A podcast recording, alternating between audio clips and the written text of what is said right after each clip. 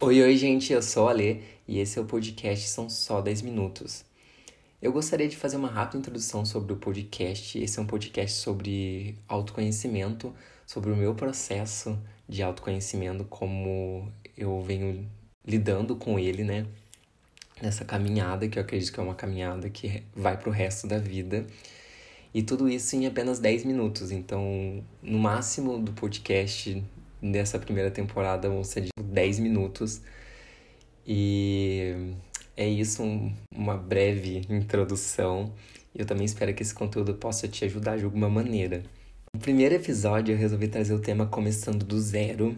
Eu acredito fielmente que somos seres que podemos recomeçar, começar, recapitular rota. Então, quando eu senti realmente que eu mudei, né, que eu comecei do zero, foi quando eu iniciei a minha terapia. Assim, na verdade, eu iniciei a terapia várias vezes, mas eu iniciava, parava, até que eu me encontrei em uma situação, em um lugar da minha vida onde eu jamais imaginaria que eu estaria. E eu cheguei que, para mim, naquele ponto era o fundo do poço. É, eu não estava feliz com a vida que eu estava levando, eu não estava feliz comigo mesmo. E eu queria mudar.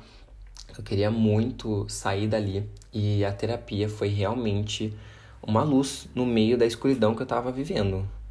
Porque eu não, eu não via é, coisas positivas acontecendo na minha vida. Eu não conseguia ver a, a luz no fim do túnel, eu não conseguia ver nada, na verdade, eu estava totalmente perdido. E a terapia foi realmente onde eu comecei a me conhecer. Eu comecei a entender muitos padrões que eu repetia sem conhecimento, sem entender. E comecei a trabalhar na, na minha cura, né? Na minha cura interna, porque eu sempre fui uma pessoa que culpava os outros por tudo que acontecia na minha vida de errado. Eu nunca realmente tomava responsabilidade sobre os meus atos, eu sempre tentava terceirizar. E é isso uma coisa que eu ainda fico bem vigilante, porque eu tenho essa tendência de me fazer de vítima, de ai, tá tudo dando errado, mas não é culpa minha. Mas eu também não fazia nada para mudar, mas eu esperava que os outros mudassem, né? Então, gera uma certa hipocrisia aí, porque eu não quero mudar, mas eu quero que as pessoas mudem para eu me sentir melhor. Não faz muito sentido, né? Mas a minha cabeça fazia na época. e quando eu comecei, né, aí firme na terapia toda semana, eu comecei a ver e reconhecer as minhas toxicidades, porque muito é se falado hoje em dia sobre ser tóxico e como outras pessoas podem ser tóxicas com a gente, mas ninguém fala sobre quão tóxicos nós somos. Ninguém não, né? Algumas pessoas assumem sim a sua toxicidade, mas é pouco falado, isso é mais geralmente é mais falado e, e apontado quão outras pessoas são tóxicas, mas a gente não. E eu acredito fielmente também que todo mundo é, já foi ou é tóxico em alguma parte da, da vida. É, ninguém é perfeito, 100% santo. Então, é importante reconhecer quando estamos reproduzindo algo negativo, algo mal para outras pessoas, para nós mesmos. Então, realmente os dias vão ser mais cinzas, vai ser mais difícil você conseguir ver algo positivo, porque dentro de você tá tudo uma bagunça, tá tudo muito negativo, muito ruim, então é muito difícil que você consiga ver coisas boas do lado de fora se do lado de dentro você também não consegue enxergar isso. Então, quando eu comecei a assumir responsabilidade, né, ter essa autorresponsabilidade na minha vida, foi quando as coisas começaram a mudar mesmo. E a a mudar certos hábitos aos poucos.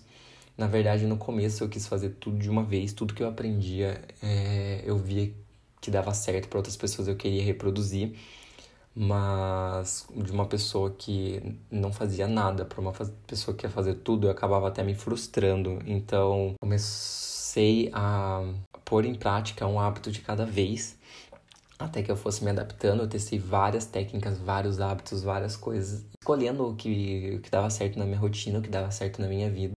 E eu comecei a encarar as minhas sombras, porque apenas quando você olha de frente para aquilo que está te fazendo mal, que você consegue curar essas feridas.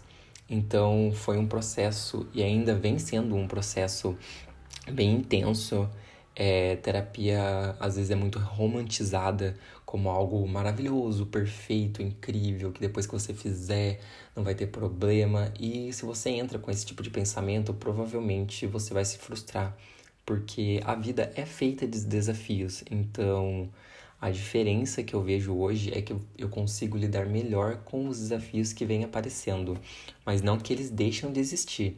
Eu acho que isso é irreal, isso não acontece. A gente só começa a perceber e a lidar melhor quando eles chegam. Eu falo que foi de extrema importância encontrar um profissional que eu me identificasse, que realmente eu conseguisse ter uma conexão. Eu sou muito grato por ele e por todo o trabalho dele. É uma pessoa extremamente incrível e, assim, eu penso que às vezes podemos ir num, num profissional onde a gente não se identifica, onde a química não bate. E daí você pensa, ah, não é para mim e tal. E, e às vezes a abordagem do profissional não é aquela que te agrada, você não conseguiu se identificar, não conseguiu criar uma conexão e tá tudo bem, não significa que ele é um profissional ruim, muito pelo contrário às vezes a abordagem que ele usa não bateu com o que você está procurando e tá tudo bem. Existem diversos profissionais com diversas abordagens que você pode procurar e se identificar e ver qual funciona melhor para você, mas eu realmente indico você ir atrás desse profissional porque é essencial e ainda continua sendo essencial na minha vida.